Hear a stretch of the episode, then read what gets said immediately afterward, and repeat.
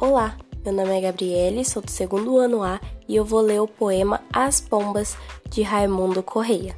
Logo depois, vou falar por que esse poema é parnasianismo. As pombas. Vai-se a primeira pomba desesperada, vai-se outra mais, mais outra, enfim dezenas. De pombas, vai-se dos pombais apenas raia sanguínea e fresca madrugada. E à tarde, quando a rígida nortada sopra e os pombais de novo elas, serenas, rufluando as asas, sacudindo as pernas, voltando todas em bando e em revoada. Também dos corações, onde abotou os sonhos um por um, celeres voam, também voam as pombas dos pombais.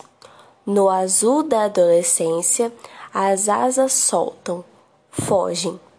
Mas aos pombais as pombas voltam, e eles aos corações não voltam mais.